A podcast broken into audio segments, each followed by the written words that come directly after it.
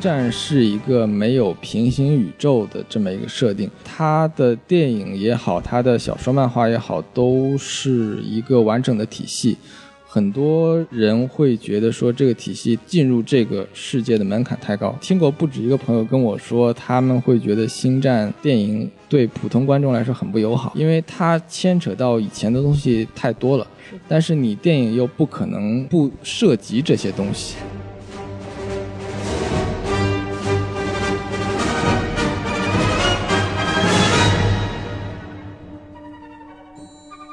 欢迎收听新的一期什么电台，我是孔老师，我是大老师。我，们又回来了。还是我们哎，对对对，这一集呢是接我们上一期的内容啊，就是没错。还是关于星战的。是。对，然后我们上一集呢把这个《星战八》的这个影评给做了一下，然后大家如果看完电影呢，可以先去听上面一期节目。没错，然后我们这一期呢，主要是来采访一下我们的嘉宾啊，对，让人过来帮忙了，也得让人过来养腕儿来啊。主要是为了消磨这个等待外卖的时间啦。呃，对，原来是这样子的。对对，我我们刚刚就录了很长时间，大家都饿了，点了点外卖。其实就是会聊一聊关于，因为两位都是在星战的粉丝界还是有一定地位是的，赫赫有名的人物。对对对，特别是逛知乎的、啊，对吧？就知道南方战士的这个名字还是想想的。然后五零幺军团本身也是一个世界很知名的一个星战团体，所以两位分别作为两个组织的代表的话，也是很想让你们给我们介绍一下星战的文化和星战的粉丝文化在中国的发展的这么一个事情。那我直接开始问吧，对吧？您说其实我的第一个问题就是根据我们以上的这个聊的这种状况，你们对星战的知识储备明显是比我们多的。就是我像我这个只是看过电影的那种，我可能看过《异星崛起》和《核龙战争》动画片，像你们怎么去？就如果观众如果看完电影觉得要还要对这个世界还比较感兴趣的话，像大佬这种刚刚把？系列看完的，美少女，对像这种美少女，对这些新的粉丝怎么去了解这个星战的文化？他通过什么渠道可以很快速的去就对这个世界观有个更好的认识？然后你们谁先说都可以。嗯我觉得就是说，星战它其实这个坑太深了嘛。嗯，然后包括现在其实很多以前出的那个呃小说、漫画也好，嗯呃，就是现在不算作官方正史了，所以这这些我们可以不信粉丝不用去了解这些东西，或者说我们真的有兴趣去挖的时候再去了解这些东西。那么我觉得，呃，我们最初可以从跟电影最相关的一些呃漫画和小说去了解，因为那个我们知道每部电影其实出来之前，那个官方都会有一套出版计划，叫做 Journey to。就是在讲说你这个电影之前，你可以去了解哪些哪些作品，然后这这些都是新书，它算在这个项目里面。那么这些作品可能会牵涉到一些情节是跟这个电影相关的，嗯。那么你可以去看完电影，你如果有发现，就是说有些不明白的地方，或者是你想追根溯源一些、这个角色可能之前发生了什么事儿，你可以去看一下这这些书。嗯，洗地合集。哎，还有 还有就是说那个设设定集，官方设定集、d k 每一每部电影都会出那个呃图鉴，对，呃，这个它里面会披露一些电影里面没有的细节，这可以去了解一下。嗯，然后就看个人可能不同的就爱好的这个方向吧。对，然后除此以外的话，就是说网上有一个星战的维基百科，嗯，它叫做 Wikipedia，啊，Wikipedia，啊就沃基兽的那个，就是对，就是 Chewbacca 那种族叫 Wookie 嘛，然后他就他就取了这个名字叫 Wikipedia，它是粉丝去编写和那个整理的这么一个维基百科，全都是星战的东西，而且非常详细。对，呃，它它不是官方的，但是基本上胜似官方的资料库。嗯你所有的，而且它现在会把资料分成那个正史和非正史，哎你可以你可以只去看正史的内容，呃，那么所有这些内容你可以发现它是，你可以顺藤摸瓜，比如说从电影。你就你就逛逛这个网站，完了你可能发现就是可能几几十本书的书的东西它，它都在一个页面里面，你都一页页就就就读过去了。嗯，嗯对，现在这个都主要还是英语的这个资料为主。啊，对，这个是英语的。对对。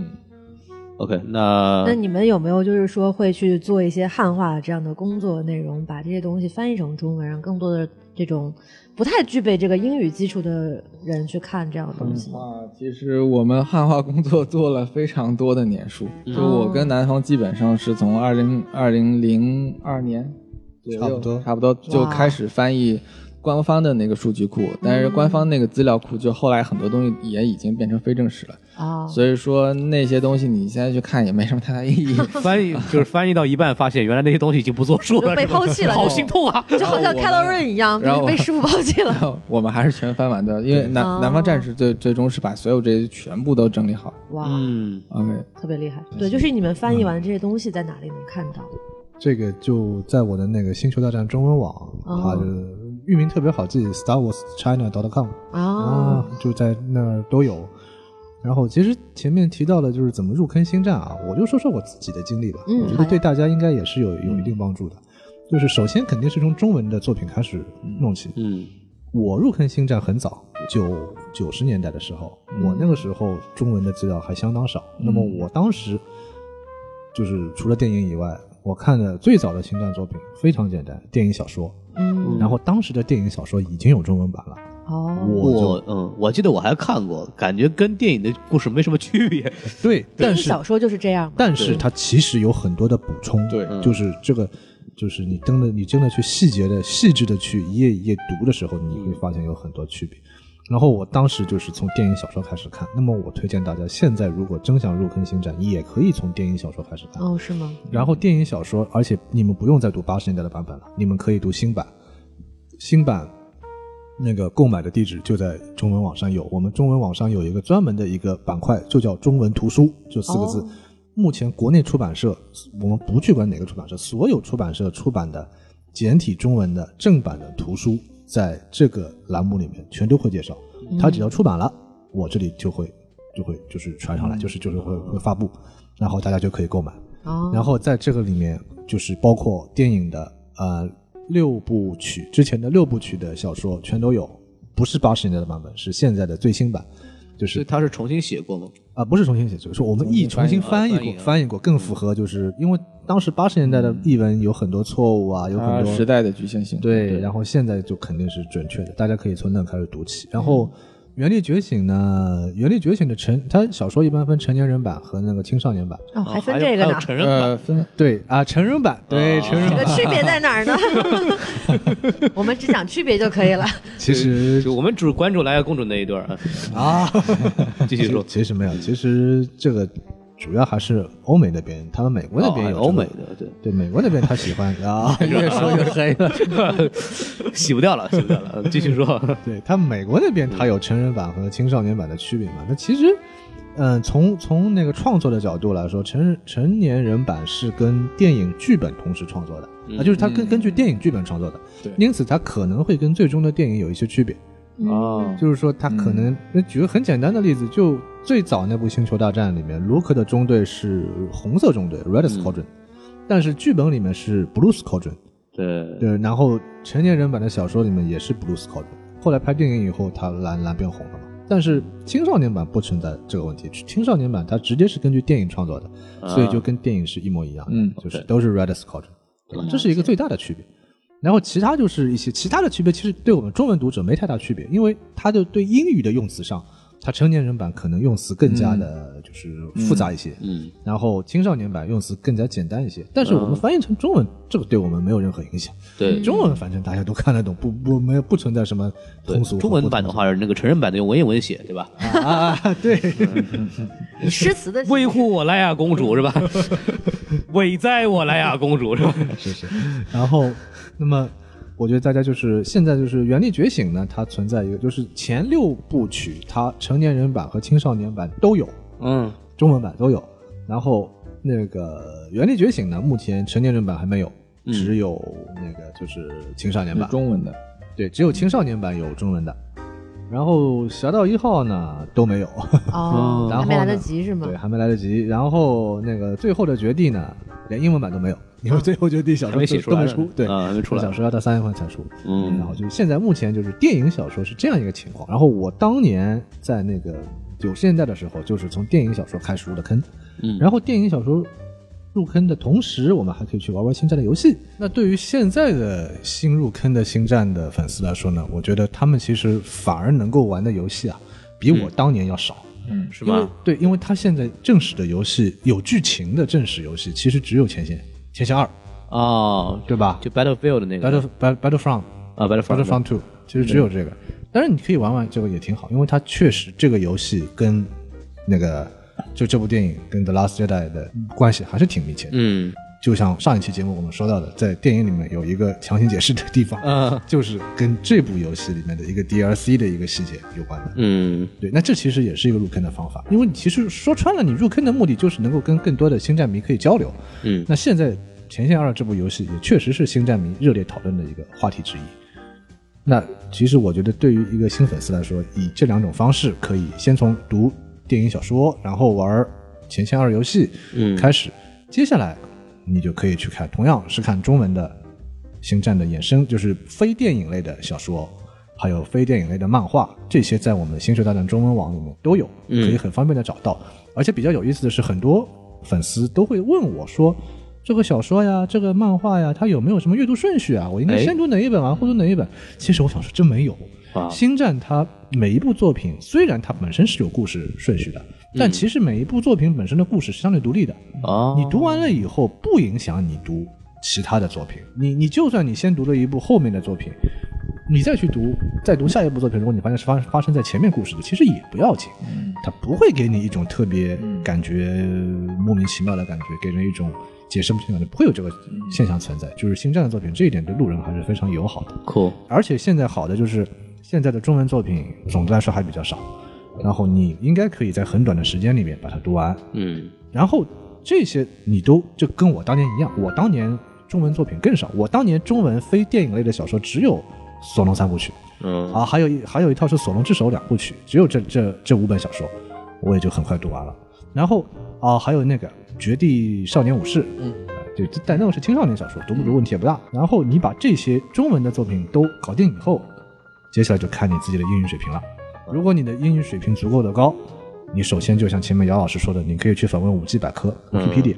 Wikipedia 的好处是在哪儿？它有一个很强大的缩影系统，就是你你比方说你找一个关键词 look，它会告诉你如何怎么样怎么样怎么样怎么样怎么样。那么你就它可能其中摘录的某一段里面，它后面加一个小标注，说我这一段是来源于哪一部作品，你就根据它的这个缩影，根据它的这个注释，你去找到这部作品，去把它再读一遍。那等于就是卢克的这这一段经历的详细的过程，你就已经全都了解了。当然，正是前提是你英语足够好的情况下。所以说 Wikipedia 那个历史资料，它全是正传呢，还是说都有，它它它有 canon 和 legends，它其实严格的说，它有三个标签，一个是 canon 就是正史，一个是 legends 传说，嗯还有一个 lego 就是乐高，乐高，乐高这也算了，对，乐高它也算，那但是乐高的标签其实比较少，但总的来说，canon 和 legends 这两块都有，然后 canon 的那就是就就是 canon 就是正史，然后 legends 就是 legends，对吧？乐高就是乐高，就是所以它它 Wikipedia 它这个系统它做的相当好，它它就是它都分类很清晰的，嗯。当然它也有不好的地方，就是它的内容是每个网友可以自己编的，啊？这就导致它里面的内容有可能跟原著是有差异的，所以我就说，重对对我来说，因为我我毕竟就是各种作品读的比较多嘛，嗯我不会去以 Wikipedia 里面的东西为准，啊我重点看的是他这一段经历来源于哪部作品，就是看他的注释，嗯。然后我找到这部注释以后，我就直接读原著，，OK，对，这样我就得到第一手资料了。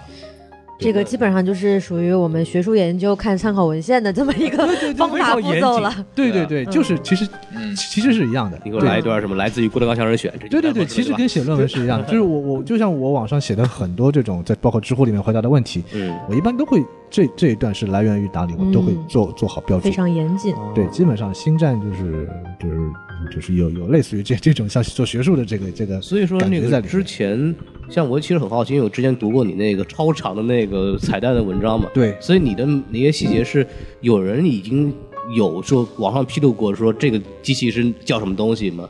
是的呃，我就我以就就以我这次那个写的最后决定的这篇文章为例，就是我基本上来源是就这么几个，一个是肯定是主创人员的推特，主创人员会在推特上说啊啊，我演了这个，我演了那个。那最典型的例子就是哈米尔家的三个孩三个孩子，对对对，嗯，那三个孩子其实没有在任何的作品里面说，是他们自己在推特上说的。啊我演了这个，我演了那个。OK，我根据他的推特，我再找到这三个角色在图典里面的相关的照片，截下来标注出来发给大家看。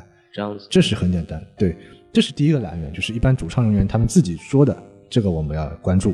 第二个呢，就是我前面说的图典，在每一本电影、每一部电影，它都会出一本图典，图典它里面会有很多电影里面没有讲述的一些背景资料，然后我一般会选一些感觉比较有意思的，然后但是它很多背景资料它讲的就是很模糊，比方说，我还是举举举那个这部电影的例子，那个在电影里面我们会看到那个万马奔腾闯进赌场里面，然后有一个白衣服的一个女高音在里面，啊哦，在里面浑身都是肌肉那个。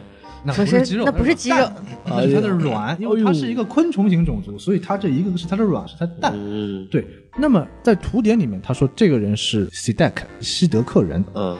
那如果你不熟悉星战的，这个名字对你没有意义。嗯。嗯，但是对我来说，我很熟悉西德西德克，我知道。嗯，在传说宇宙里面，它这个种族是有很有趣的一个设定的。这个设定就是这个种族有一百八十多种性别，我们人类有两个性别，男女，对吧？嗯它这个种族一百八十多个性别，哎，那我就可以通过这个喜代口为关键词到 Wikipedia 里面去找，找它相关，它这个一百八十多个性别的来源是哪里？你先我你先说三个给我听听。不好意思，忘了。我不知道我不知道你说两个说三个给我听听。所以这也是一种，就是就是怎么说呢，就是一种看就是看这个彩蛋的方法，啊就是你通过它这个关键词，你再去到 Wikipedia 里面找，找到以后，你再去回溯找前面的文献，嗯。对，基本上就是整个一篇文章，基本上就是以这样一种方式给给给完成的。那还是花了很多功夫。这就是一个文献综述。对文献综述，对，类似于就是我我经常说我我我现在写星战的文章，就像在写论文一样。对，真的这是这方法特别的系统。对，而且包括我们平时在讨论的时候也是，我们粉丝之间就是就是一些资深的粉丝之间讨论，我说一个怎么样怎么样怎么样，六人马上会说你可能告诉我出处是在哪里吗？你如果不说，你你这个就不作数的。那那肯定我要去找到这个出处，啪直接截图给他看，哪哪本书第几页怎么样？OK，没问题，这个好。哇，基本上就是现在太讲究了对，就是如果你跟你是跟一个其中一个故事的编剧聊天，他说那个还没写出来，等会儿我给你写。谢谢啊，提醒我了五分钟。现在就是这基本上我简单的说一下我的入坑的步骤，就是这样一个步骤，就是。嗯，OK 但是我觉得这里面很关键的一点就是你英语得好。啊，对，大部分星战作品它还是英语作品，怎么说呢？就是大部分的这种第一手资料还是以英语的为主。英语为主就。其实不光够星战，其实很很多东西都是这样。对，是学好英语还是非常重要的 学好这个什么英语，什么哎走遍走遍天下下都不怕这哎是是真的很哎，不过我很好奇啊，就是说，因为现在我们知道，我们现在这个同人圈非常的这个同人文化非常的旺盛，好像星战的这个同人文并不是特别的多哈。对，星战呢，它是以前同人文有过一段时间嗯出现过，但但但是当时也比较少。是，但是完了以后呢，其实我先说一下，我没干这事儿，别人干的。就是说写完了以后，别人就开始骂了，你这个不对，你这个地方不符合设定，哦，你不对，你这个地方违反了什么什么设定。这种指责一多以后呢，就打消大家积极性了。啊，就现在写的人呢，就其实就越来越少了。对，是这样。但是我先声明啊，这事儿我没干过啊，我没指责过别人啊。对，因为其实本来同人文它就分原著向跟非原著向这大两大类嘛，它对很多非原著向也是可以存在的。那如果说以原著的设定来批判它这样不对的话，我觉得可能也是就是可能不太了解同人文化。对，所以就这样一来呢，就形成了在星战圈内，就比方说贴吧呀，嗯还有还有那个叫什么微博呀，就是在星战圈内就形成了这么一种不自觉的这么一种排斥同人文的一个文化。这不是说某一个人说我我我是大佬，我呼吁你不要写，没有这样，对就，基本上很多就是整个圈内的文化就是这样，有一种约定俗成的对，所以就导致同人文是非常的不发达。就是利用舆论压力封杀某些行为和艺人，对吧？哎，孔老师，你不要这么有所指嘛。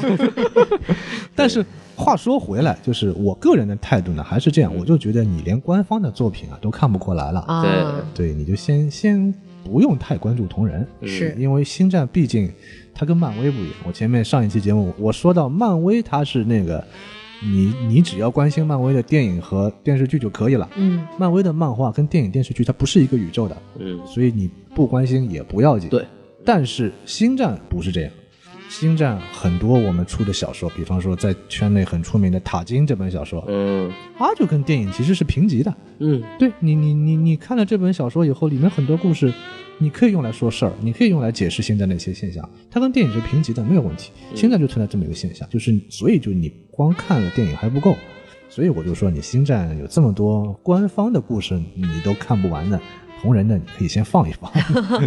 是所谓这个同人不同人嘛，就是一个是出自官方的，一个是自粉丝自己写的嘛，对吧？对对对。哎，下次反正这个东西只要官方一界定，反正都是都是自官方对，而且也有成功的同人转官方的，五零一军团就是啊。嗯，五零一军团它本身最早是，哎，我是不是抢了你的生意啊？来，武林军团让人说，那是干嘛的？我们顺着往下说。对啊，五零一军军团最早是美国一位星战迷叫阿尔滨·约翰逊，嗯就阿尔滨他就是当时想出来的，要要搞这么一个粉丝组织叫五零一军团。五零一这个代码是怎么来的？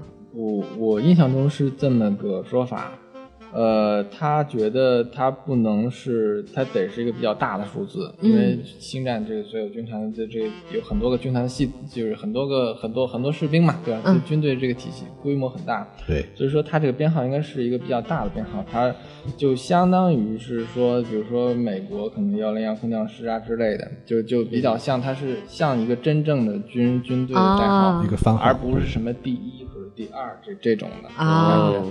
但是呢，那个它又需要是一个呃，得有个一吧，嗯就是你你不能什么五零二什么之类对对对之类的五零二胶水了是吧？胶水儿。反正反正你得你得又有你你得是个比较大数，但是你有得是第一个，你就不然好像你好像排在别人后面似的。对嗯所以说他好像当时选了一个五，然后那么就啊，这么对来的。，然后就是阿尔滨·约翰逊先生，他就创了这么一个组织以后，他有一次在好像是漫展是吧，还是哪一次活动，他见到了蒂莫西·扎恩。蒂莫西·桑，蒂莫西·扎恩在圈内特别出名，《索隆三部曲》这套小说就是他写的。哦蒂莫西·扎恩是美国一位很著名的科幻作家，也是得过什么雨果奖啊，反正就得得了很多奖。嗯然后他写的《索隆三部曲》矛盾文学奖，啊，对，他是他写的《索隆三部曲》，时至今日依然被认为是最经典的星战小说，没有之一。嗯，今年要出中文版了。对啊，对，要做广告了啊！今年这本小说这套小说要出中文版了。嗯大概什么时候会出呢？嗯，应该上半年吧，因为第一、哦第一次应该很快就会出。好，嗯，好，让我们期待一下。对然后广告打完了继续。好，继续 好。然后这位蒂莫西·詹跟跟阿尔宾·约翰逊一见面以后，他就对五零一军团这个这个粉丝组织很感兴趣，他很喜欢。啊，好像是第二年，也不知道第三年，蒂莫西·詹他写了一本写了一本中篇小说，叫《Full Sparking》。打个广告啊，这本小说也有中文版，就是我旁边的姚老师翻译的啊。哇，然后他在《Full Sparking》这本，呃，他这是一篇中篇小说，他在中篇小说里面把第一次把五零一军团这个番号写进去了，所以这就意味着这个番号就正式进入星战宇宙了。但是记住，他当时还只是小说里面的宇宙，然后一直到 EP 三，就是等《Revenge of the Sith》就是这个西斯西斯复仇上映的时候，在这个里面有一幕就是 Anakin 堕入黑暗面以后，带着一帮克隆人士兵去去屠杀绝地圣殿，嗯，对，然后官方就设定这帮 Anakin 带的人就是五零一军团，啊，这就意味着五零一军团就正式进了电影了。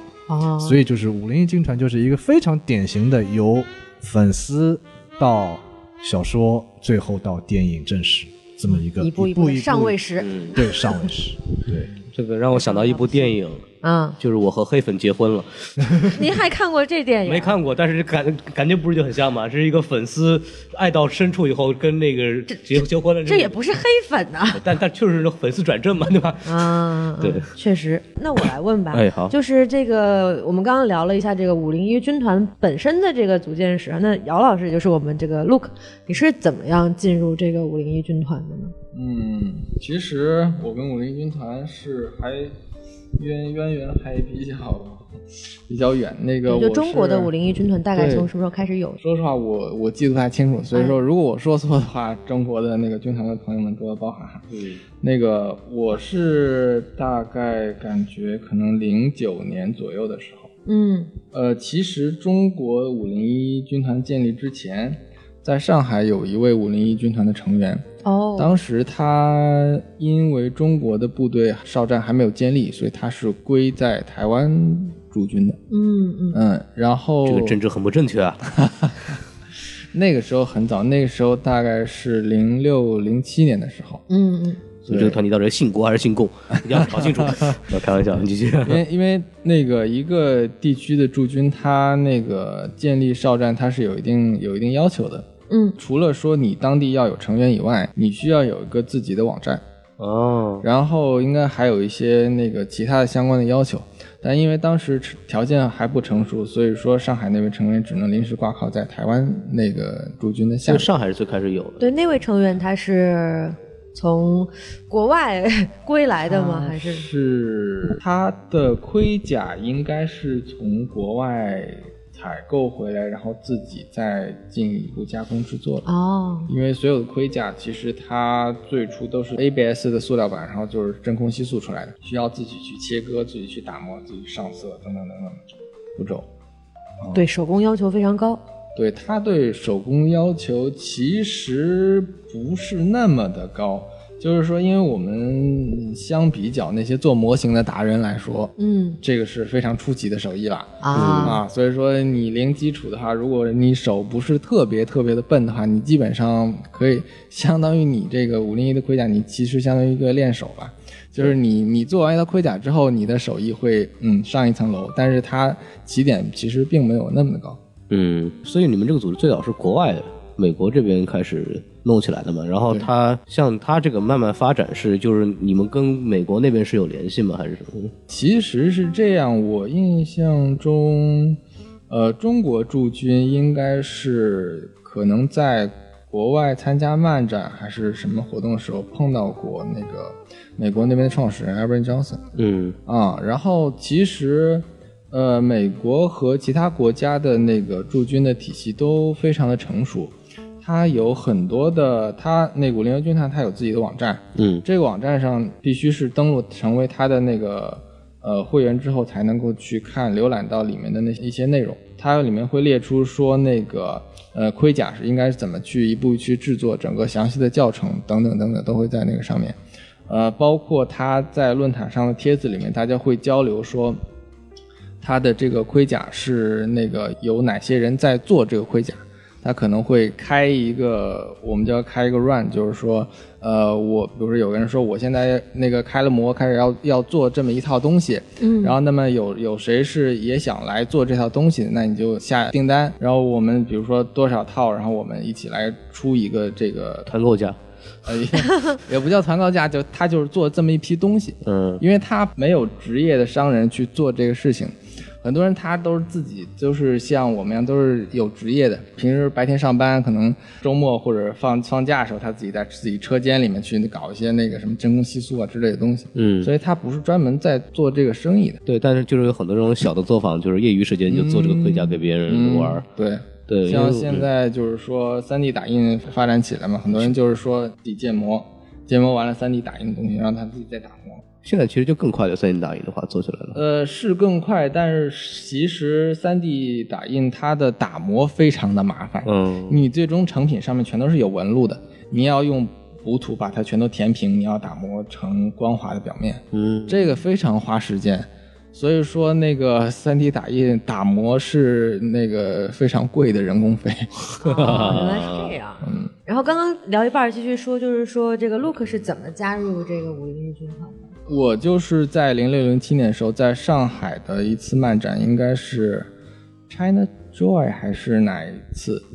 呃，具体漫展名字我记不清，但是是在东方明珠下面。啊，所以那次我印象特别深刻，就是说，呃，我是知道那个提前知道他们会去参加那个那个漫展，所以我就特地去跑过去，就是为了看，就就为了去去看他们他们那个帝国帝国白冰那个 cosplay。呃，你们那时候你还没有自己穿是吧？我那时候还没有对啊，那时候还早，所以那个时候我完全没有想想象过我以后会加入到五零一零去。嗯当时当时就是觉得这个是我喜欢的《星球大战》电影里面的这个形象，然后真的有人穿了这个衣服在上海的大街，就离我这么近，因为之前全都是在什么美国、什么伦敦、什么漫展上，哦就外国人才干这个事儿。对，这这个那个那次是在上海，就是真的离我那么近，所以我在啊就就跑过去，然后跟人家合影啊，什么东西的，就是一个小粉丝。啊。啊。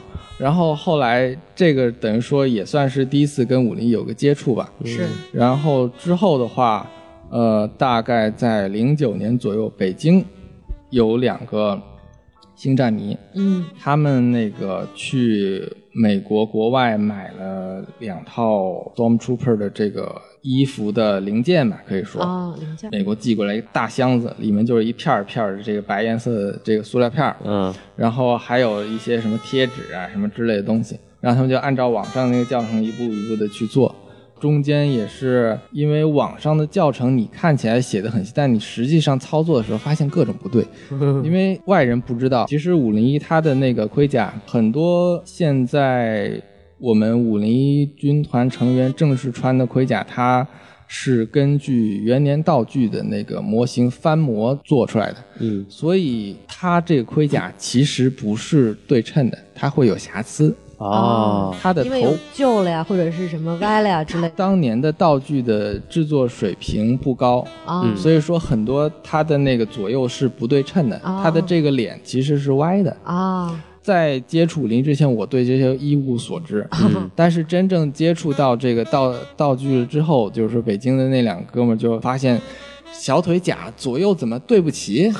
就是左边高右边低，到底哪一边要对齐？嗯然后等等等的，就发现它其实不是像你买拼装模型一样，你两边啪一下就严丝合缝，全都是好好的对，，就是腿长短不一样。腿长短不一样，然后各种全都你要去修，因为因为当年的道具就就是那个样子的，就是我们称之为元年的粗糙感。嗯，这这这这？这也可以洗，这也可以洗。。嗯，所以说，那个实际操作过程中是会遇到非常多的那呃新的问题。那么当时那两位成员就是说，摸着石头过河，然后把那两套甲做出来。做出来之后，他们申请成为了成员，同时他们建立了中国的那个呃网站，然后成立了中国的少战。哦，所以说，中国的少战正是是由北京的那两个那两个哥们儿来成立的。所以原来那个台湾那个回归了吗？他们那个也也没有回归哎嗨，还在台湾靠着呢 投敌了，投敌了。哎呀，啊，对对，党国不忠。所以意志不够坚定。嗯，瞧瞧，哦 OK，所以就是说，从那个时候开始，我就经过这两位哥们儿前人的这个挫折和种种种的这个摸索之后，这套流程大家都已经很熟了。你应该从哪个国外的哪个那个卖家去买这个盔甲的零件是最合适的，嗯因为那个易贝上有很多卖白冰的这个盔甲的，但是它的照片是一套啊，啊，实物是一套，买家秀，买卖家秀家秀卖家秀不一样，啊对吧？产品以实物为准。所以你真的找到说是你可以去符合标准申请五零一的这套这套盔甲，现在就是说知道你知道该到哪里去找这套盔甲的来源，然后你直接知道你该怎么去做，呃，那么接下来就是说国内跟你沟通肯定是更方便的，不然你你你你问谁去啊，对吧？嗯所以说，中国哨站建立起来之后，就有一批人，包括我在内，有一批人就是说，马上就跟着就入了这个坑了。入了这个坑才是第一步，因为半天才第一步呢。是第一步。为什么这么说呢？再给你50分钟再就是说第二步，我把所有的盔甲都做好之后，你穿上身了之后，你觉得你已经成为电影里面中的那个人了，是吧？嗯你自我感觉非常好，你戴着头盔，那你就把自己想象成电影里面的士兵。一台上发现看什么都看不见。对了，就这感觉。但是就是说，你拍出人家给你拍出照片来看以后，你就觉得矮胖矬。嗯，对，人家电影里面的成员，有什么用啊？电电影里面的角色，人家都是标准身高一米七五到一米八，然后一溜儿都都很高，然后又很细长的，对吧大？长腿，然后，然后我们这种不标准的身高，你穿过来之后，就腿就特别粗，然后你人也特别矮，啊然后你的这个盔甲可能是松紧带安排的不合适，可能这边还是脱脱了下来的。啊走两步路以后，可能这这个腿甲就会往下坠。裤腰带露在弄到胸口是吧？所以，所以说你你其实仔细去看的话，很多新兵他们穿上盔甲第一次活动的时候，会有各种各样的问题。嗯这边的松可能手臂上松紧带会崩开了，嗯它的那个副甲他的那个悬挂太松了，他副甲会往下掉。嗯然后他中间呃副甲和胸甲之间就会漏漏一截儿，这个黑颜色紧身衣你能看到它漏一截儿。所以说出完一次活动之后，看到你的照片之后，你会发愤图强，你 怎怎么能这么丑？你要你要开始把这个甲重新再修一遍，修成符合你自己身材的这么、这么一个一个那个一个样子，而且每个人的身材不一样，就是说每个人的做法也不一样。啊，呃，比方说，呃，因为我个子比较矮，呃，最标准的做法是说，它的胸甲跟腹甲之间是没有很多的重叠的，嗯。它是用那个金属扣连接在一起的，嗯。所以整个是一个整体。它那个你拎着你的那个胸甲是可以把腹甲整个拎起来的，哦。但是我做不到这一点，因为我的我的身材比较矮，所以说如果我按照这样做的话，我的上身会特别长，所以我必须把那个我的胸甲和腹甲之间稍微重叠一点，但你又不能重叠特别多，哎，而且那个后面你也要稍微调一下，这样的话就是说你要既能够符合你自己身材，让照片看起来是一个身材匀称的人，但是你又不能够把盔甲给裁掉，啊，因为它很多的细节就是你裁掉以后，你的盔甲就不再标准了。嗯，就不符合五零一的标准。对，当然就是说你入了五零一的这个审核通过，入了这个级之后，你想怎么改都随便你。嗯但是你有这样一套符合标准的盔甲，你就不会再想把它改成特别夸张的样子。嗯，所以说像像你们进去以后，那你有没有比方说那种这种联合国性质的聚会啊，那种几个国家的那种团体一块在里边一块玩儿？如果这样的话，怎么区分啊？对吧？在不能不能说肯定靠英语了上面，在漫展上面会有嗯，就你们会贴一个五星红旗吗？每个地区自己的驻军都会有个自自己的 patch，、啊会有一个徽标，嗯嗯，就是自己部队的这么一个那个标志。嗯，所以就在中国的，就比如说像 China Joy 这样的漫展，就是别的国家的军团的人也会过来吗？中国别的国家过来好像比较少，啊，嗯。但是有过，就是说那个其他国家的五零一会过来，也会来参加一些活动，也有。包括我们其实最早的话有一次活动是爬长城，嗯。因为长城是最具有中国象征意义这么一个地标嘛，是。嗯。所以说美国驻军的人来了之后，他跟我们北京的呃驻军的朋友一起去爬长，在长城拍照，那套照片非常的漂亮。嗯这个是不是可以理解为就是说这个银河帝国然后来入入侵中国了，然后你们带路党你，可以这么他的意思 你们带路党，你做一事儿是吧？你做一事儿。所以说你们这种你们互相跟国外的警民要交交流多嘛？就是平常在网上啊或者这种应该还是比较多吧。嗯怎么说？就是说你肯定不会说，呃，每天说聊天儿什么之类的。对。但是说国外会会有很多那种呃新的资讯嘛，比方说我们最大的一个乐趣就是说每个呃每个地区不是都有自己的徽章嘛，啊，然后会有徽章的交换。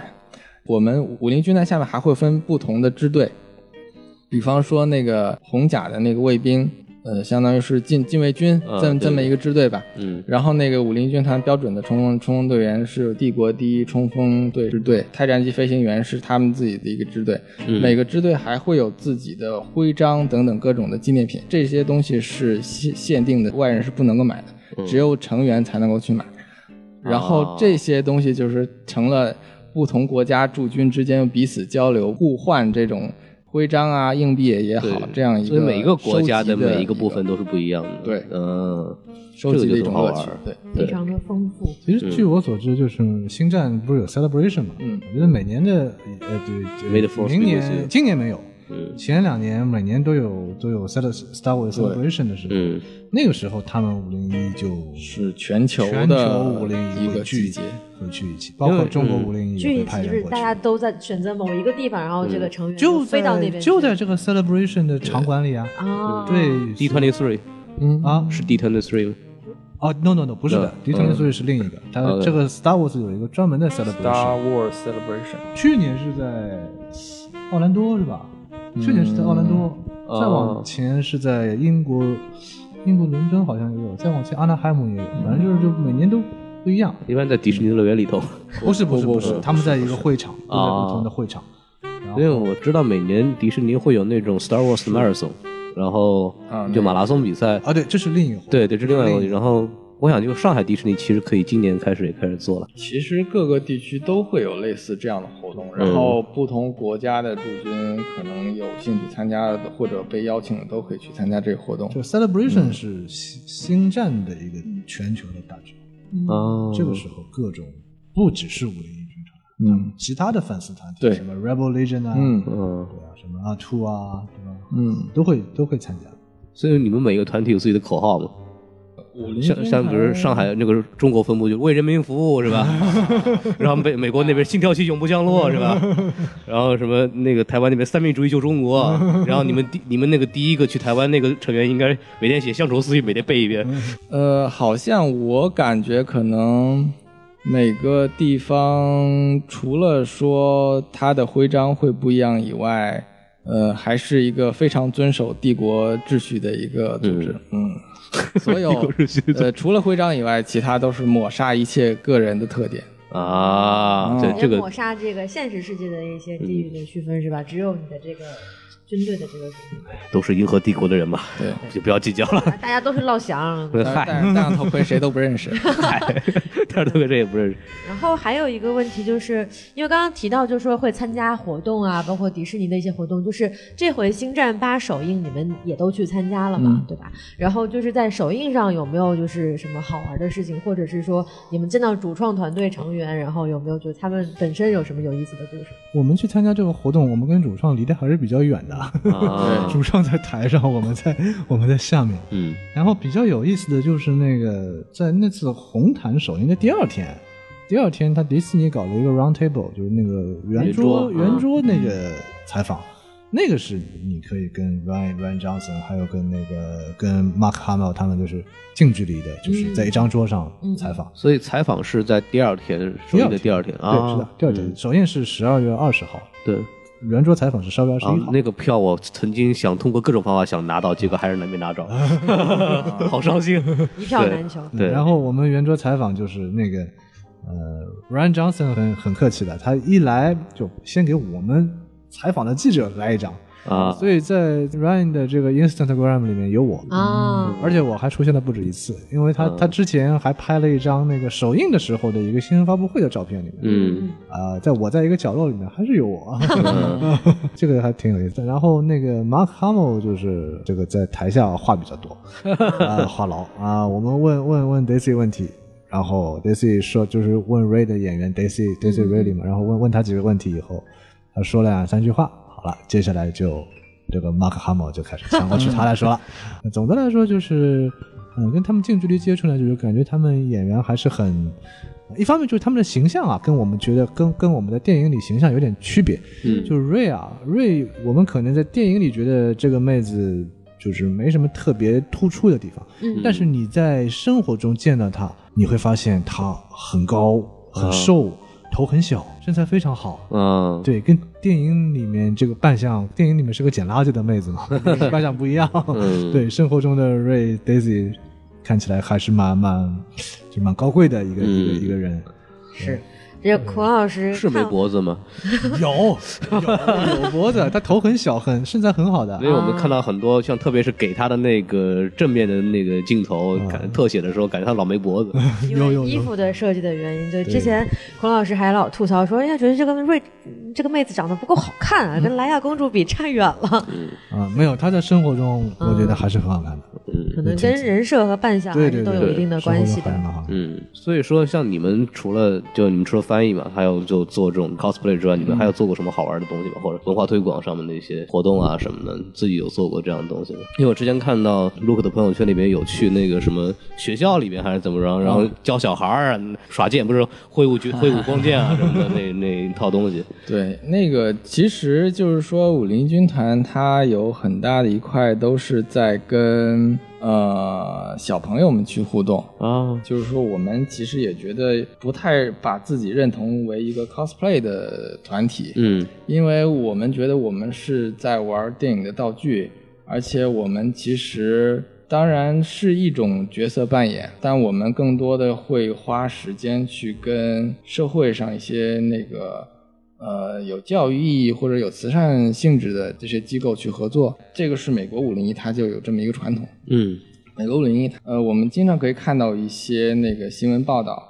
呃，之前有澳大利亚的有一个武武林驻军的成员，他他会横穿澳大利亚的大陆，他走这么多的公里数，是希望大家支持他的壮举。他发起一个捐款，这些捐款会捐给慈善组织。嗯所以说，在美国也好，在全世界各地，包括中国也好，就是武林军团，它跟当地的慈善组织是有很密切的联系。我们跟那个上海和北京一些孤儿院会有很密切的联系。我们参加一些活动，活动方给我们的一些那个资金，我们会把这些捐给孤儿院和其他一些慈善组织。像上海还有个慈善组织叫做爱贡献，他们是专门就是给山区的那些呃孩子去做走访，然后包括去做一些教师培训，是针对山区穷困地区的那些中小学生的老师，嗯，去做这样一些活动。所以说，那个也是五零一军团成员都会觉得比较自豪和比较有意义的一天一个地方。我因为你们是属于星战的合作军队，嗯，那你们做这样的活动，是不是需要跟官方去有一些形象上的沟通？因为你们是作为星战的形象去的嘛，嗯那么会有这样的所问题？以所以说是这样，就是说我这么说吧，就是说五零一军团的这些这些装备也好，形象也好，它的著作权都是卢卡斯影业的。嗯。所以说，卢卡斯影业为什么会允许五零一军团有这么大的一个组织去去呃做《星球大战》的扮装默许这样的事情，是因为一个这些成员是非常专业的道具的那个考证者，嗯。他们的道具考证甚至会超过真正官方的授权的厂商做出来的东西。嗯。呃，而且这些人的话，他呃，所有这些成员都是星战的死忠粉丝，所以对卢卡斯影业来说，他对他的一个品牌宣传是非常有帮助的一个团体。嗯，除此以外，这个团体它是不会做任何商业行为的。嗯所以说，从这一点来说的话，卢卡斯影业会许可呃五零一军团去做这些活动，因为他们所有的所得都会捐给慈善组织。呃，官方也认为这是一个非常有意义的组织。嗯嗯，这是一就是也是在做好事。嗯所以说，像星战这么大的一个文化的话，它是有很多活动的嘛。嗯就除了你们就每年有一个就是五零幺的这种 celebration，嗯。然后还有什么别别的这种节日啊，或者什么像比方说普通的观众也可以去参加一下，或者去体验一下这种东西。呃，其实会有很多，包括《星球大战》，它在中国也会有那个官方的宣传活动。嗯像之前上海旅游节有参加花车的游行，啊，啊、然后那个花车游行是迪士尼的花车，还是你们自己有一个花车？呃是迪士尼因为我知道迪士尼每年会有一个花车嘛，啊，对，应该是迪士尼，他们自己的有一个花车，对，所以你们会有人作为参与方方阵上面在前面就是列列队。列队啊，好帅啊！前两年有一次对对对，上海旅游节，嗯，对。所以说，那除了这个之外，就是说还有什么各玩的吗？各个各地的漫展可能都会有，呃，尤其是上海嗯 SHCC 那个，我们这几年都有一个自己的展位，啊，呃，而且包括一些其他的漫展或者说是我们授权商的活动，都会邀请五零一去参加。嗯那么这些都是公开的活动，大家都能够去看得到。，OK，五零一现在大概整个就是中国的驻军有多少人？中听着好可怕，在中国驻军有多少人？这不就是称呼吗？来来，你继续。中国驻军其实现在人数有很大的增长，但是现在也只有应该是六七十个人左右。所以你们这个有军衔吗？整个军团的话，其实也会有怎么说，有几个职位是专门来统筹全球的所有的这这些各各地驻军的这些活动。嗯那么每个地区的驻军也都会自己有自己的指挥官，呃，有那个专门负责公关的 PR 的 officer，嗯，啊、不同人来负责不同的事情。对。对，会有一些那种植植物的那种区别对吗。，会有一个军团的就你们没有什么什么上将、中将什么的那种。呃 这个部分。OK，我想如果是有有的话，应该没有人愿意当上将吧，动不动就被掐死了，掐死好几个了，那里面已锁经喉是吧？动不动掐死上将，要倒霉都是上将，你就下一个了，然后掐死这个，再下一个，就这样。啊，从这个角度来讲的话，武林圈呢还是一个相当扁平的组织。非常现代的管现代化的管理方式哈。其实我挺好奇，你刚刚说在跟小孩儿去互动啊什么，他们对这个文化的接受程度是什么？我他们有什么反应？他们会非常好奇。嗯最近两年的话，其实星战在国内，就是说星战七进来之后，它的普及程度还是有明显的提高的。，OK，之前我们去出一些活动的话，很少有人知道我们是谁。他们会说哎机器人，然后有的说哎变形金刚，哎要么是奥特曼，嗯，然后你备个车给我看看。但是但是那个就是近两年电影进来之后，这个这个认知程度还是有很大的提高。他们会说：“哎，这是星球大战。我们以前听到有人说这是星球大战，我们已经感到很欣慰了。所以现在就大家都能认认得出来说，哎，这个是风暴冰，这个是白冰这样。对，尤其是小孩子，他们会觉得非常的非常的新奇，因为他们在电影里看到的人物会就是就穿成这样走在大街上，啊，然后他们会觉得你是不是小的小孩会说你是不是真的是电影里电影里面的人？就会会有小朋友来揪你们的盔甲，或者对啊，他们他们会想知道里面这是一个真的人吗？嗯，他们会会会敲敲你们的盔甲。对，而且还有小朋友会被吓哭。哦，哦，对，因为因为确实风暴兵这个盔甲的这个面部是比较凶狠的这个表情。就是你可以从风暴兵的这个装扮上看上去是一个很挺 badass 的这么一个人，但实际上电影里的这个人的感觉其实还是挺挺蠢萌的，你知道吗？对对对所以他枪法很准，枪法很准。你来给我们验证一下，就是说他枪法不准是有原因，对不对？戴上头盔是什么都看不见。呃，戴上头盔的确视线会非常差，尤呃，尤其是说你没法看到脚底下是什么。下下楼梯和上楼梯会非常的困难，嗯，就是说你你很你如果不小心的很容易会绊倒啊之类的，所以说其实那个我们看上去穿着盔甲非常的威风，就是说你要维护自己的一个角色形象 保持人设啊，不能保持人设，对不能崩但是边上通常我们都会有军团内部的成员，就是不穿盔甲，他们作为引导员，他们会穿军团的 T 恤或者是那个军团的衣服。对，他会他会好蒙圈像话吗？大爷大爷，走走走歪了，走歪了，往前走，往前走啊！盲道在这儿呢啊！但其实就是说，一方面是为了引导引导就是视线不好的军团成员，再有一方面也是为了保护军团成员。为什么？因为在人多的时候，很容易就会要么是军团成员被受伤，或者是他的盔甲或者怎样撞到其他人都会很不好。哎呀，我的天哪 OK，然后而且什么军团？而且 而且碰到一些就是说素质比较差的人，他会来打你的盔甲。啊，我们知道，不是前阵子迪士尼乐园还有个对对对对，想唐老呃，那个就是说那个吉吉迪弟弟的扮演者，然后被打成脑震荡脑震荡。怎么会有人打这两个人？多可爱的俩松鼠啊！不是，他们就是游客好奇，然啊后想要去碰它，然后那个新闻是这样写的，说那个女游客嗯助跑了两步，然后跳起来打到了那个弟弟的头一下，不助跑他当摸不场到是吧？那个那个那个演员就被打出脑震荡，然后送到医院去了。对，然后这个事情其实我们是要严正的，就是跟大家说一下，就不要殴打工作人员。不就不要去到这样有任何角色扮演的地方的时候，不要殴，不是不要殴打，就是不要碰到他们，因为这些东西其实是是挺重的，而且会对他们的身体造成一定的伤害。就是嗯你跟他们合照拍照就好，但是不要有太多的物理接触。拥抱啊，什么拍击掌啊，什么都是可以的。对，尤其是不能打头。呃，对。对对，什么拿什么机关枪、迫击炮打人家不合适，对不对？嗯，没事，你继续讲。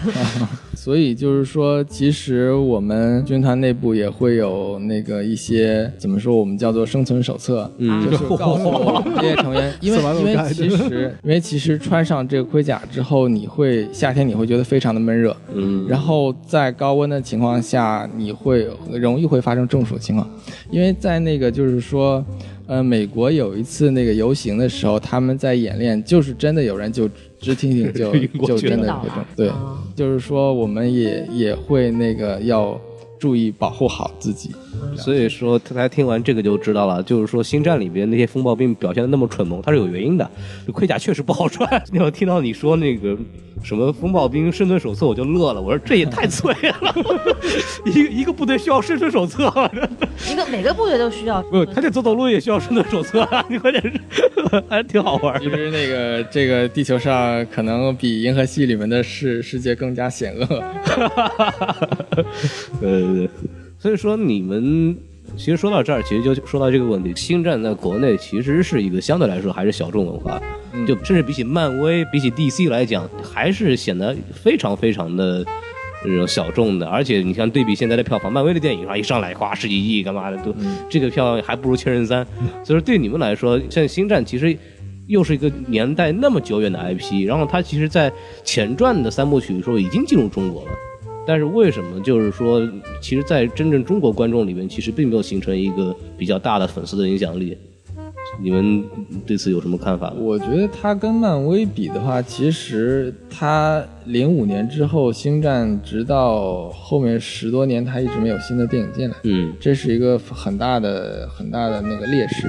漫威其实它第一部电影也也不会有非常高的票房，但是它在不断的每年都会有新的漫威电影出来，所以说经过不止一部，也而且不止一部啊所以经过呃也是几年的培养之后，中国市场才真正对漫威这个品牌有比较高的认知度。嗯，所以星战还是缺乏作品的这个频率的，是吧？而且星战比漫威来说，它有一个劣势是，呃，它星战是一个没有平行宇宙的这么一个设定，嗯所以说它的电影也好，它的小说漫画也好，都是一个完整的体系。很多人会觉得说这个体系认知进入这个世界的门槛太高，嗯，就是这个东西要补的东西太多了。有有，我听过不止一个朋友跟我说，他们会觉得《星战》电影对普通观众来说很不友好，没错，因为它牵扯到以前的东西太多了，但是你电影又不可能不涉及这些东西，对对对。所以说。一些观众会觉得你讲这些，我我之前都没有看过，你让我怎么来理解这部电影？这就是这个其实我还挺有感触的。你说说就是因为我也是很早很早的时候就知道《星战》是一个非常强大的这么一个电影的 IP，但是像从我大概可能是初初一初二吧那会儿知道这个《星战》，嗯然后一直到现在我才看了。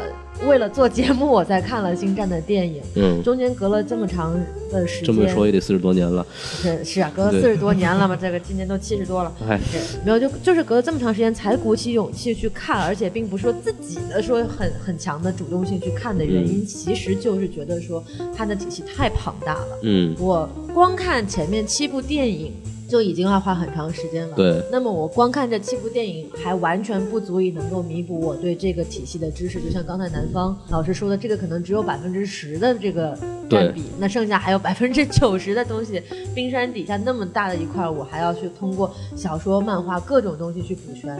那么我会有这么一个畏难的心理，我说天哪，我有必要，我有这么喜欢他吗？我有必要去花这么多的时间去关注他吗？所以现在我们看个电视剧都都需要都需要下个很大的决心对，就像我现在看个可能超过十集的电视剧，我都已经需要下很大决心了。那么这种需要下下的功夫，可能确实，除非你特别喜欢，或者你从小就看有这么一个情感在，让你一下子贸然进入这个世界，可能确实会比较困难一点。对，而且它跟漫威的电影也不一样，漫威电影是感觉它做了一些非常非常简化的处理，让其实每一个观众新观众也能很快的进入这个故事里边去。但是，但是星战，你就我们刚刚提到的这么多洗地就知道了，就你需要大量的其他的背景知识才能把这个东西给搞明白。对还有就是它有很多的乐趣就在看里面的致敬镜头。对比方说这个《星战八》里边，Luke 第一次从那个洞穴里走进来，他那个镜头就完全模仿的当时《星战》第六部《绝地归来》里边，Luke 从那个贾巴的那个山洞走进来那个镜头是一模一样的，就是也只有粉丝都看过的人才会反应过来，哦，原来他是这儿是从哪儿开始找的一个源头。这个东西的乐趣，可能你没有看过电影是完全不会 get 到的。对，而且还有一个问题就是说，漫威的它的这个电影始终来讲是喜剧性质要比较大的，轻松一些，然后而且就是俊男靓女，大家看着都觉得特别喜欢，主题也比较轻松，没有那么多苦大仇深的东西。嗯，那么星战，没有伦理根的。就星战这个东西，不管是正传还是前传，还是现在的这样的一些电影系列，它探讨的一些主题都相对来讲还是需要一些思考深度，它不是那种说我看完之后开开心心的就能走出电影院。对，而且他不三俗，对不对？你看我是你爸爸，三俗，你知道吗？伦理根。没有，就是就是，我觉得可能跟本身作品的这种属性以及它的这个作品的根基都有很大的关系。嗯但是我觉得可能随着这个电影慢慢慢慢回归，然后这个越来越多的小孩儿开始接触这个东西，就慢慢这个东西是可以培养出来的。啊，我就想起来，这个在迪士尼收购之前，《星战》基本上是以每三年拍一部的这样的一个，如果开始走起来的话，它是三年一部的这样的一种意思对。但是迪士尼一上来以后，告诉我，我每年拍一部。对，啊，然后这个其实也是迪士尼从漫威这边学到的一个模式，就是常规的即。便如此对，漫威每年不止一部，对，那那肯定是慢慢来嘛。一开始肯定先说，先你一年不能做出来就很不错了嘛，对不对？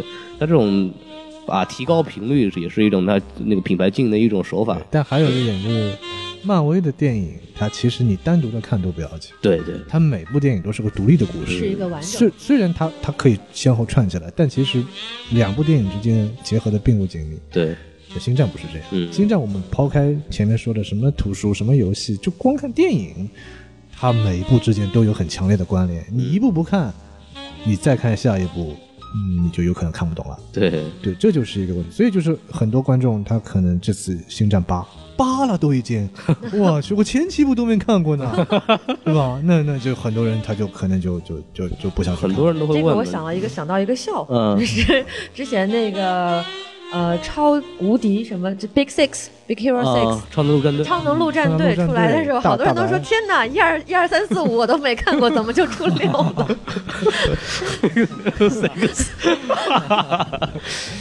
嗯，？” 那确实就是就是出到八了，然后大家一想：“天哪，我要补七部电影，算了算了算了。”就是这个很多人都会问呢，就是包括漫威很多电影出来的时候也是说啊，我前面的没看过，需不需要看是吧？就这种，漫威就这样问你，更不用说星战。对对对，星战它各部结合的很紧密。所嗯以说，其实卢卡斯影业现在的一个改变，就是说他们尽量不希望去提什么新战一、新战七、星战八，嗯他们希望就是星球大战绝地武士，他希望给大家的印象是每部电影是一个独相对独立的一个体系。这样，而且他们也要求说，那个导演在拍的时候，他们希望这个作品是一个尽量不需要大家去了解太多前面之前发生的故事，嗯希望是一个越零门槛越好的一部电影。这是之后现现在目前的这么一个对策略是吗？然而并没有什么了。八依 然还是这样子的。因为因为现在的媒体他不买迪士尼的账，媒体他还是星战八、星战八、星战八。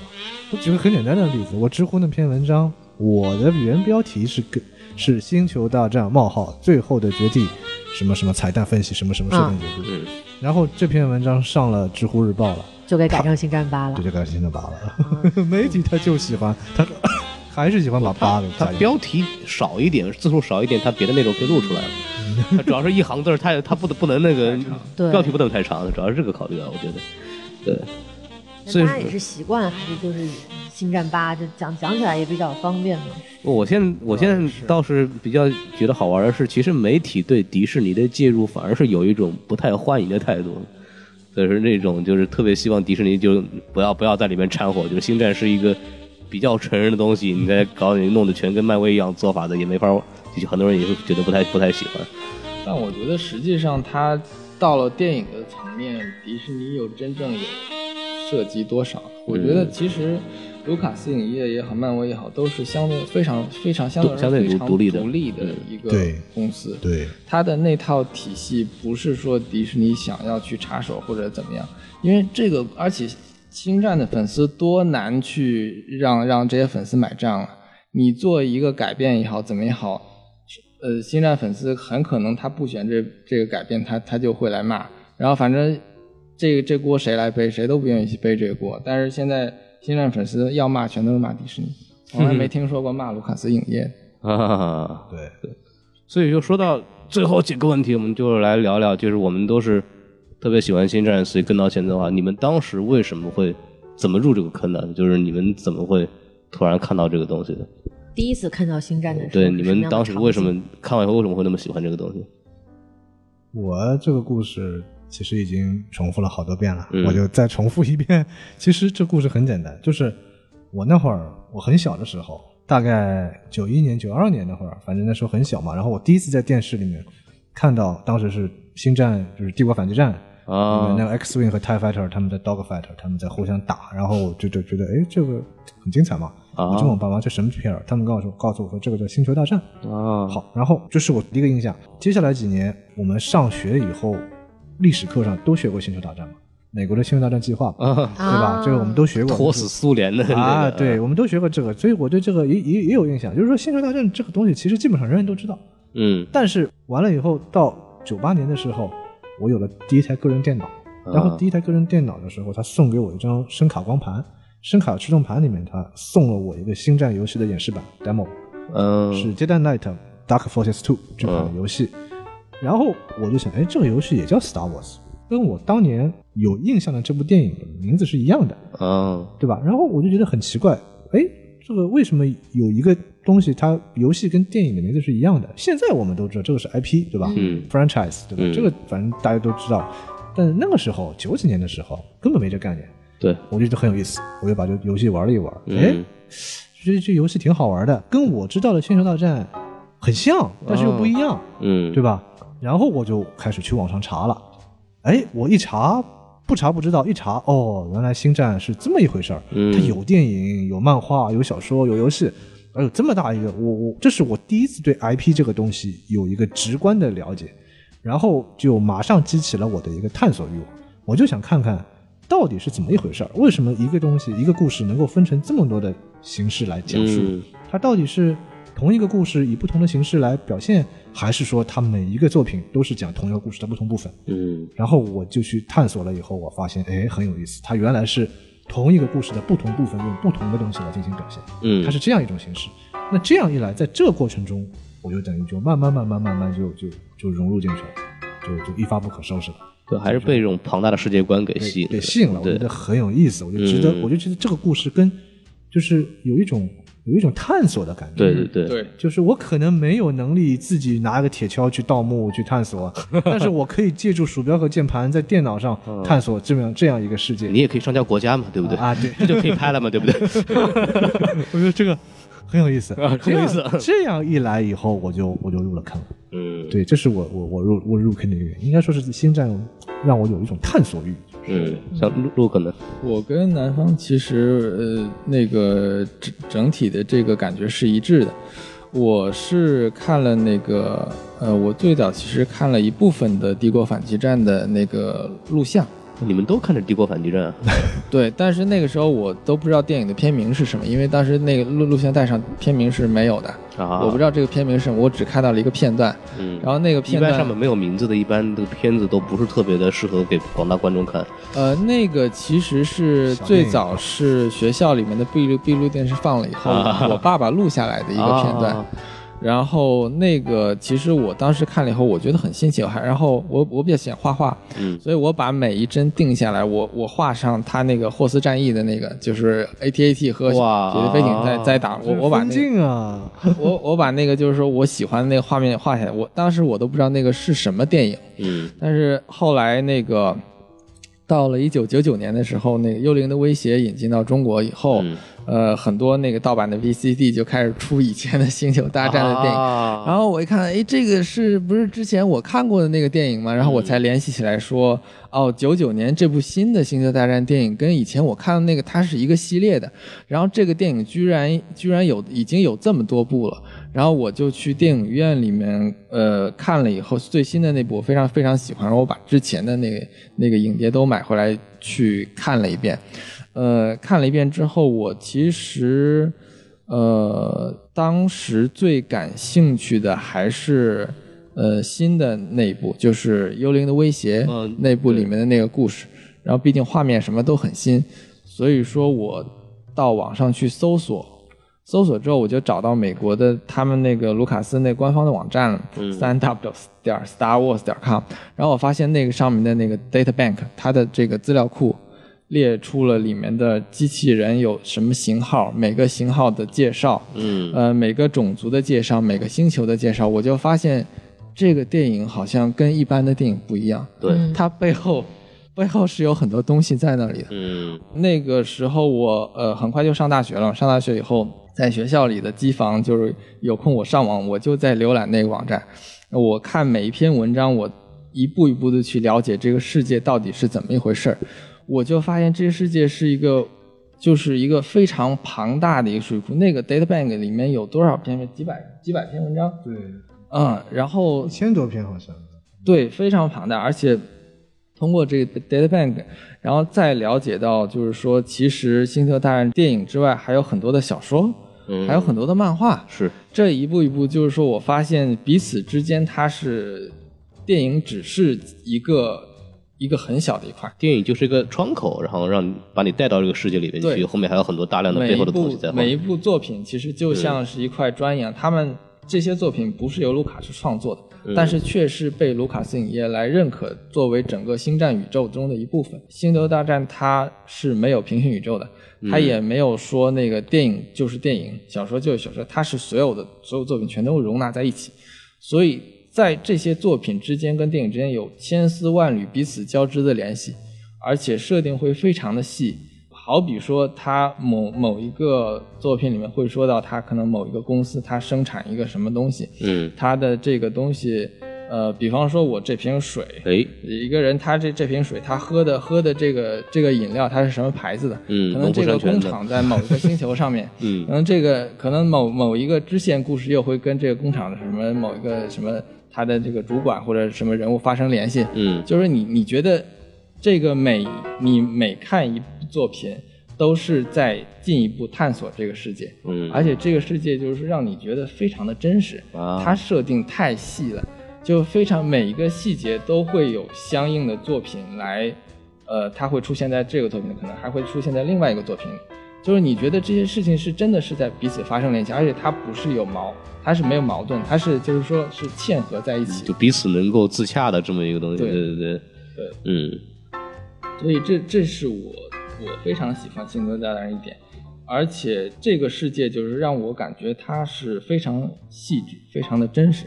所以说我最喜欢的《星球大战》的游戏是那个《旧共和国》那个网游，就这个网游现在已经是非正式了，但 是但是我当时非常喜欢这个网游。我这个人不太玩游戏的，但是这个网游是我当时觉得说，我这个创作这个角色真的在这个星球大战这个世界里面，他进的这个酒馆，他放的那个音乐，他都会有就是不同的歌名他这些歌名甚至都都会在这个 Wikipedia 的那个百百科里面。嗯就是你，你没法去想象这个世界是有多么详细、多么庞大的一个世界。嗯所以说我这个是星战非常抓我的一个点。嗯呃，包括我加入五零一军团，也是我在文学作品的这个世界里面看到星战是这个样子。然后我非常希望，就是说把我自己能够当做是其中的一个角色。啊，我我穿上五零一军团这个衣服以后，我会把自己想象成帝国的士兵，因为我不知道其他人感觉是什么样，但是我会觉得我是这个世界里面角色，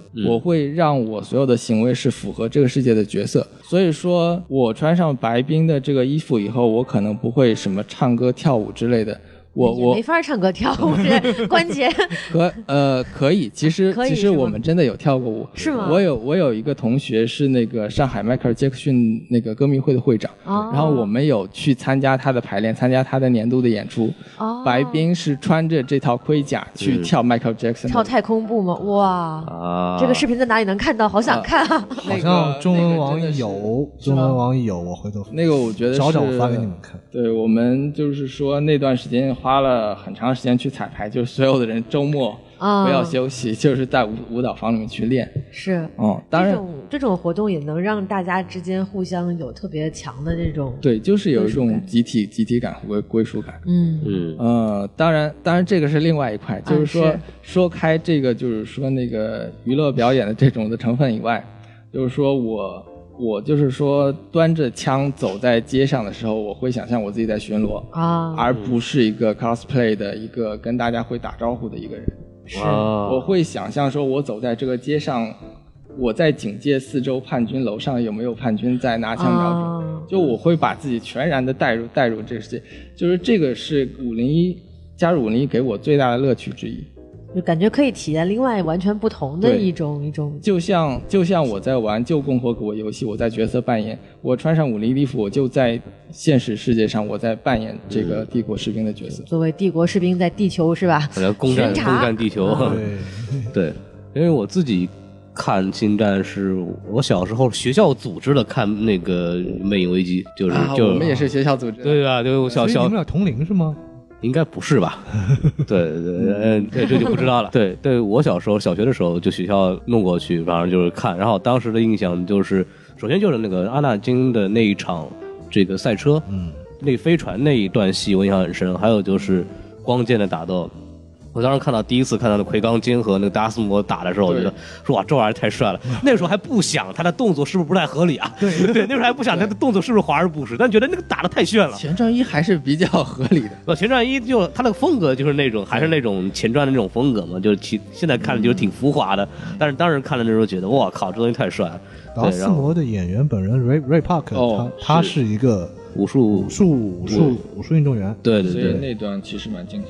嗯，对，所以我当时就觉得这这东西太好玩了。后来，但是后来一直就没有管它，就是小时候看小校学校组织看完就看完了，然后后来得直到零五年，然后那时候上那个西斯手，然后就那时候其实我都没有看这个中间那那一部。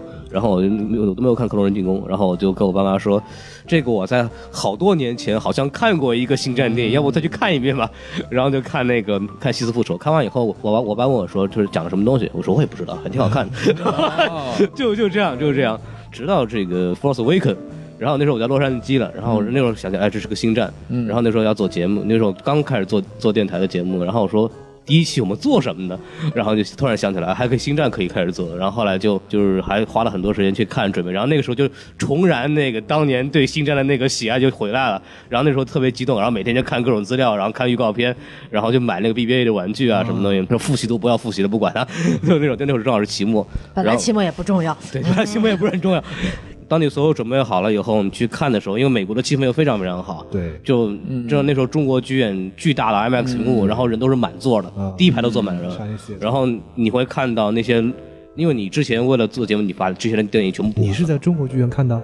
啊，你是在中国剧院你看，哦，对第一一九七七年第一部《星球大战》电影，对就在那个而且就就是因为这个原因才去中国。啊而且门口还有 R2D2 和 C3PO，还有达斯维达的脚印儿。啊，是的，是的，对对对，所以说第一次看那个时候非常激动，就可以看到当那个 Harrison Ford 作为那个 Han Solo 第一次进到千年隼的驾驶室的时候，就同样一个镜镜头镜头角度，然后环绕四周，然后歪嘴一笑，那时候很多，当时我的感觉就快哭出来了，你知道吗？啊？然后当那个 Han Solo 第一次出现，当这个莱娅公主第一次出现，然后当 Ray 用原力把那个光剑从雪地里边握到手里边，那每一个镜头都是观众欢呼鼓掌。对对，这个感觉非常好但我在这次在上海可能看最后的《绝地武士》的时候，反而就是没有很好的氛围。但是我当时在美国的那一次让我印象非常深。所以从那个之后，我对星战也开始重新的有关注和热情，这样子。所以说，对我来说，这也是个非常重要的 IP 了。非常羡慕你们的童年啊！这个 学校都组织看这个《星球大战》这么好的电影，我们都看什么《妈妈再爱我一次》，我完全没有这样的启蒙的机会。所以我不爱星战，不怪我，怪我们学校老师没有组织我们去看星战。对，也主要是因为星战看的人实在太少了，就就有空有空余票可以给学校组织活动看。那我们今天就聊得差不多了哈。差不多非常感谢两位嘉宾，就是给我们分享这么多东西，是因为录了很久了。来了这么长时间，对，然后因为刚刚我们讲了很多内容嘛，然后也可以看到这里边的知识内容还是很多的，非常然后也需要很多大量的这种资料或者是延伸品的这种研究，所以说也是在节目的最后，在我们结束节目之前，让两位嘉宾再报一下家门，然后把他们自己运营的组织和团队给大家说一说，然后大家如果有什么样的这种内容上、资料上的需要，也可以去关注他们。来，南南方先说吧。欢迎大家访问星球大战中文网。哎星球大战中文网的域名很好记，三 w Star Wars China 点 com。哎，啊。然后除了我们的网站以外，我们还有那个微信公众号，嗯微信公众号也叫星球大战中文网哎，但是你们搜到以后呢，可能会发现它没有加一，嗯这是为什么呢？因为很正常，我们不是公司，我们只是一个粉丝团体。微信公众号是只有公司才能加 V 的，我们对只是粉丝团体，没有加 V，所以你们放心的关注。虽然没有加 V，但它是官方公众号。是正然后牌的啊，对，然后我们还有我们的微博，我们的微博不叫星球大战中文网，我们叫星球大战论坛网。啊，对，然后它它这个是加 V 了，这个是加 V 了。对，然后除此以外呢，大家还可以访问百度星球大战八，这个星球大战吧的对贴吧里面也是你们的，也是我们的一个线下的一个活动，可以算是主要活动你们组。织不小啊。对，就是贴吧里面的所有的吧大小吧主，全部都是我们中文网的人。感觉你们已经掌握了这个掌握了这国内星战粉丝的这个这个主流的这个控制渠道，哎，还有知乎，知乎大家可以关注，大家不管是关注知乎星球大战话题，还是星球大战专栏都行，反正管理员都是我啊，啊。对，基本上对我们基本上就这几个渠道 也就也可以直接关注南方战士啊，对，啊，对，也可以也，可以直接关注我也行。对对对对对，所以给大家重复一下，这个是知乎、微博、微信、百度贴吧都有啊。对啊，当然最最重要的就是我们自己的网站。网站是最重要的，三 w 点 Star Wars China 点 com。对啊，对对这个是星球大战中文网的官方网址。对，然后刚刚也说了，就是上面网上有正版的图书的相关衍生品的购买渠道，大家如果想买，非常鼓励大家买正版。然后如果有需求的话，可以在上面通过他们去，呃，找到这个如何购买的这个方法。然后来五零幺军团，您这边五零幺军团就很简单了，新浪微博上面大家关注搜索“五零一军团中国驻防军”啊，就 OK。然后我们的相关的负责运营呃新浪微博的呃军官会那个给你进一步指示如何加入我们的组织。啊，你们这好神秘的。保密的。然后他们还有一个英语的中文网站，哦，我上了他们那个网，然后我开始，我因为我是为了找嘉宾，还在上面留言了，你应该找不到任何的东西在那上面。全是英文的，然后就东西 比较简单嘛，然后你还可以在上面给你们留言什么的，对，那个其实不是我们主要对外的一个、一个网站。然后他们上面还有这个每一个成员的这个名单，然后在什么地方，邮箱是多少，对。啊，大家有兴趣可以看一看了，这个东西倒没有什么太多的关系，对。对。然后我们的节目就到这儿了，行。对吧？然后还是感谢坚持到现在，然后也感谢我们嘉宾分享了这么久，然后我们也有自己的官方微信嘛，对不对？就我们还差一网站。哎 S M F M 二零一六，S M F M 二零一六，啊，哪哪哪你要啊，非常好，对，然后永远都要致敬一下小宋老师。对，然后我们还有这个官方微博啊，什么 FM 上面有所有的抽奖信息，还有节目信息。然后我们的微信还有一个微信粉丝群，大家如果关注微信以后，就可以点击机那个加群，里面就有一个机器人，把它扫描了以后，有个叫 B B Eight 的机器人，呃，的，它倒倒不叫 BB8 了，对对，但是它会把你拉到我们的这个粉丝群里边，然后你如果对主播啊什么东西有兴趣的，就可以去跟他聊天啊，这我就不管了。对，然后我们就把节目结束在这里吧，给大家说拜拜。拜拜。拜拜。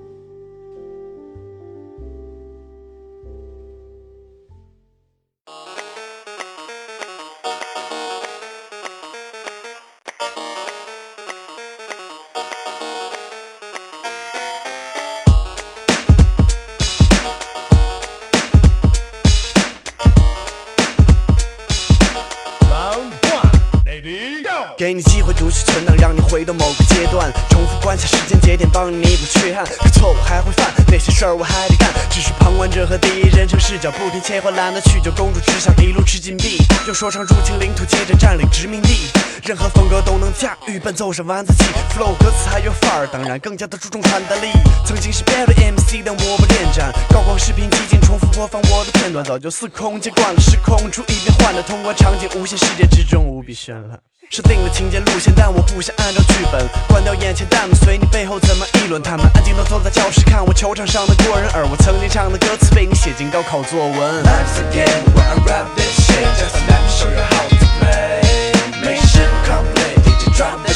That's how